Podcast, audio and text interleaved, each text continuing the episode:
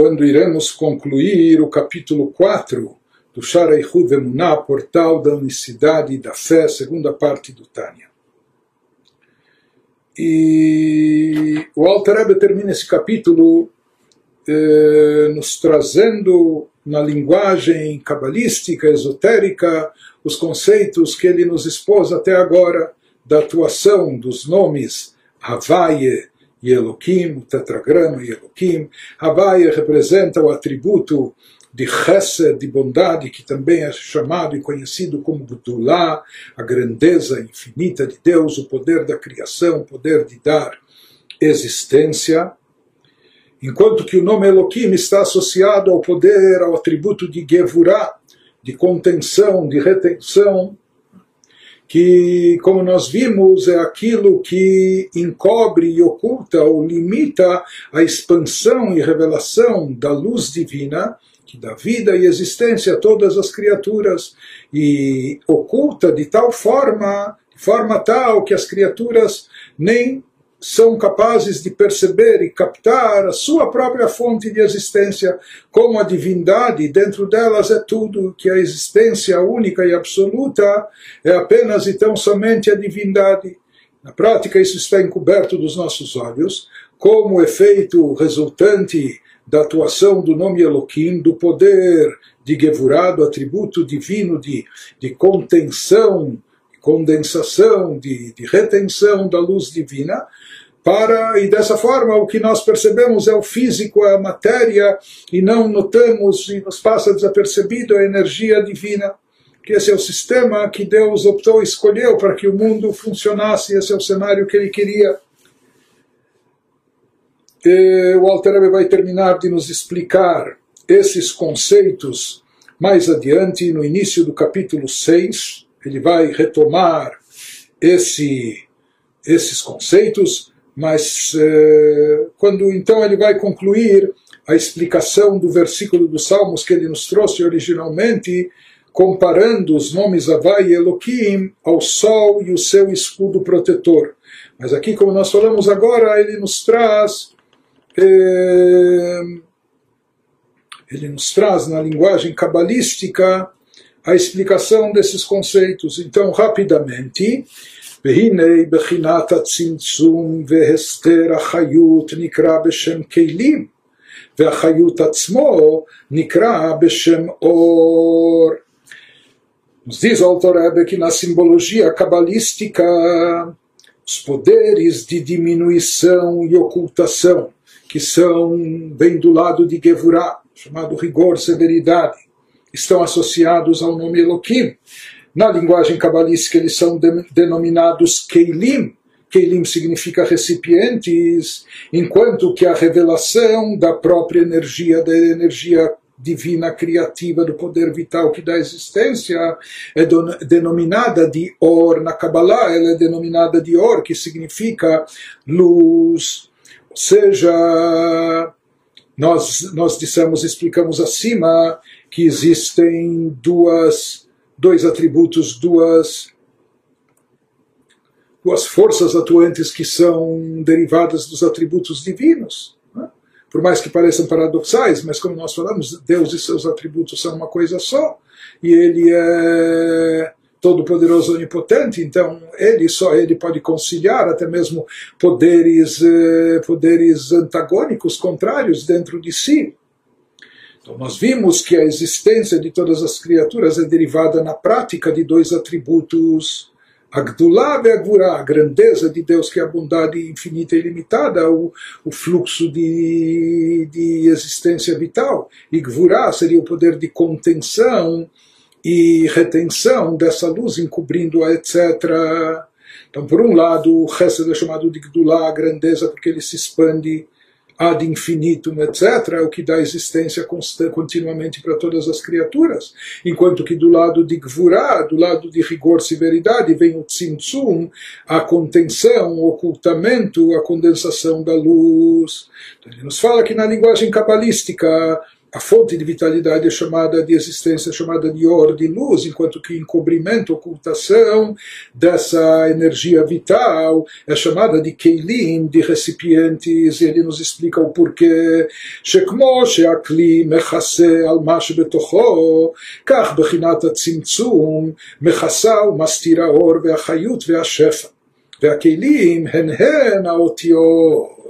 Ele nos diz, pois assim como um recipiente encobre o seu conteúdo, se é um vaso fechado, um recipiente, você não sabe o que tem lá dentro, o, o, o recipiente ele encobre o conteúdo dele. Da mesma forma, aquilo que é originário que vem do lado de Gevurah, é? da condensação Tzimtzumim, são os poderes de diminuição que encobrem e ocultam a luz e a energia que fluem por meio deles, por meio desses Keilim. Nos diz por isso esse paralelo e esses eh, nomes, essa nomenclatura, é? o que vem de Chesed, derivado de Chesed, são chamados os Orot, as luzes, e aquilo que está derivado de Gvurá, condensação, são chamados os Keilim. E aqui ele acrescenta algo mais. Os recipientes, na verdade, são letras. De acordo com aquilo que é trazido na Kabbalah, se fala, e aqui a gente volta ao conceito que a gente estava falando da palavra de Deus, que a criação ela surge através da palavra divina, do sopro de Deus, os dez pronunciamentos com as suas combinações, com as suas eh, alterações, com seus valores numéricos, etc. E aqui ele nos eh, retoma, ele nos remete novamente ao conceito das letras divinas, de acordo com a explicação mística. Então, já nos capítulos 1 e 2, ele nos explicou que todas as criaturas recebem a sua energia vital a partir das letras que constam nos dez pronunciamentos originais, com, com, com, ou as letras na, na, sua forma direta, explícita, ou como elas foram rea, rearranjadas, ou através das suas múltiplas formas de combinação, etc. Ele nos diz que o conceito de letras aqui expressa, está associado com o que é trazido na Kabbalah, o conceito dos recipientes, que nos foi explicado agora, que condensam, que limitam e etc., que encobrem e ocultam sobre a luz e o fluxo vital divino que emana para dar existência e vida às criaturas. Mas nós falamos que para as criaturas eh, existirem na forma que elas existem, se sentindo uma identidade à parte, etc. Então essa luz ela tem que ser limitada, tem que ser condensada, retida e ocultada. Isso ocorre através das chamadas letras também, usando essa metáfora, esse conceito místico. Dessa forma, quando elas passam por esse filtro, é que essa, essa força vital chega até as criaturas. E ele aqui nos traz fontes na Kabbalah que indicam que o conceito das letras está associado com Midat Agvurah, com o atributo de contenção e de retenção. Здесь шоршам хейотиот манцепах, шехем гейгвурот.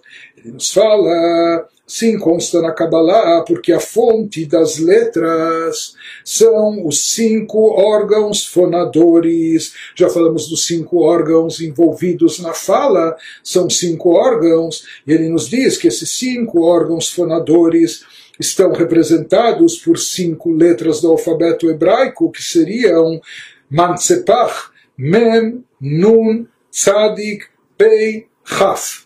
Essas cinco letras, que são cinco de acordo com a Kabbalah, elas representam cinco forças de Gevurah, as quais dividem e separam sopro, voz, através dos cinco órgãos da fala, para produzir as 22 letras. ומחלקות ומפרידות ההבל והכל בה"א מוצאות הפה להתהוות כ"ב אותיות. qualquer forma na Kabbalah está, está explicado, é trazido que a fonte das Gevurot são essas letras, e particularmente se fala em cinco, cinco níveis de Gevurot que estão associados a essas cinco letras do alfabeto hebraico. Mantzepach, Mem, Nun, Tzadik, Pei, Interessante, quem conhece o alfabeto hebraico sabe que essas cinco letras e apenas essas cinco letras, elas têm duas formas de escrita. Elas têm uma forma de escrita quando elas se encontram no início ou no meio da palavra, porém elas têm uma outra forma de serem escritas quando elas estão no final da palavra, quando essas letras são se constituem na última letra da palavra, elas são escritas num formato diferente. Portanto, a letra mem ela tem um mem normal, convencional, e existe o um mem sofito, o mem de sufixo, quando é a última letra da palavra. O mesmo com nun, com tzadi, com pei e com kaf. Essas cinco letras, elas são as letras que, quando no final das palavras, elas têm um formato especial. Por isso também se fala, se explica de acordo com a Kabbalah, que elas indicam Gevurai Tzimtzum, contenção, e, e restrição ou ocultação, porque elas, assim como no final da palavra, seria como aquilo que para por aqui. Né? Quando elas se encontram no final da palavra, elas têm um formato especial, como que elas terminam, terminam a palavra, elas encerram eh, aquilo que estava sendo transmitido. Então, por isso também se fala que essas cinco letras indicam o conceito de Gevurah, de contenção e retenção, Tzimtzum, ocultação, porque elas terminam e concluem, elas retêm, elas param a expansão da palavra, das outras letras, não permitindo que elas se propaguem, que, elas, que as letras continuem se propagando, se expandindo. Então, essa letra, no seu formato final, ela vem como encerrar, parar por aqui, dizendo: olha, tem que reter e conter aqui. De qualquer maneira, ele nos diz que o efeito dessas essas cinco letras indicam também os, os cinco tipos de articulações ou cinco órgãos fonadores que estão representados nessas cinco letras. Porque originalmente, quando a voz o sopro sai do, do âmago da pessoa, não é quando é produzida a voz. Então isso é uma voz simples. O que faz com que depois saia a letra Aleph, ou Beit, ou Gimel, somente quando isso chega, por, por, assim dizer, aqui em cima, através das articulações, ou labial, ou nasal, ou é, através da língua, o que for. Aí então, as letras, aquela voz original, que era uma voz simples, que era um som simples, ele vai tomando forma e se convertendo em letras e se subdividindo a partir desses cinco órgãos, dessas cinco articulações, é que vão surgir as 22 letras. Portanto, um outro papel, um outro papel das letras é o de dividir. Ele, ele aquilo que era a voz, o som simples da voz original, ele vai sendo dividido, ele vai, ele vai tomando corpo, tomando formas específicas e distintas e diferentes, mas nós sabemos também que esse, essa atuação de dividir, de partilhar, de diferenciar, também é resultante do atributo de Gevurah. Gevurah é aquilo que divide, que separa, que distingue, etc. Por isso também se diz que essas cinco letras estão equiparadas aos cinco poderes de Gevurah, e também são eles que partilham, que dividem eh, aquela tonalidade simples que foi emitida originalmente pela voz, quando ainda não tinha o formato de uma letra, ou de outro, depois fazendo ele se dividir, através dessas cinco formas, cinco órgãos, dessas cinco articulações, se dividir e se subdividir depois em 22 letras. Então ele nos diz, isso é só em termos cabalísticos para imaginar aquilo que ocorre com a propagação do fluxo divino acima, o fluxo energizante para o mundo, que dá energia vital. Se fala que esse fluxo vem originalmente da bondade divina infinita, da grandeza de Deus, mas depois ele passa pela Gevurah, é submetido ao atributo de Gevurah, o poder divino de contenção e de retenção que, que acaba, a partir de lá, começam a surgir as divisões, separações, que são limitações. Só existe, porque só existe diferença quando há limitações. Quando uma coisa é maior, outra é menor, um é redondo, outro é quadrado e assim por diante. Então, entre as criaturas existe diversidade. Como surge a diversidade? É, a partir de, de um Deus é, único, que é uma unidade simples, etc. Também através da ocultação que vem do Tzimtzum, encobrimento que vem de Gevurah, e também através de Gevurah que ela partilha, que ela corta, que ela limita, que ela condensa e cria a possibilidade de surgir essas diferenças, essas diversidades entre as criaturas.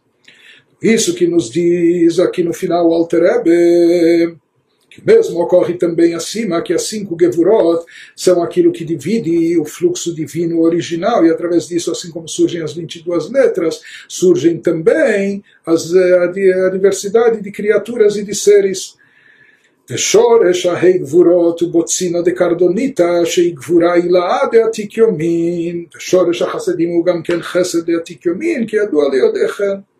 e termina aqui o Alter também com, com eh, eh, nomenclatura cabalística, termos esotéricos trazidos na Kabbalah. A fonte das cinco forças de Gevurah é o nível que o Zohar denomina Botzina de Cardonita, que significa uma luz proveniente da escuridão, porque Gevurah é um tipo de ocultamento, de encobrimento, e, e, a luz é submetida a esse encobrimento, e daí sai uma luz, por assim dizer, filtrada.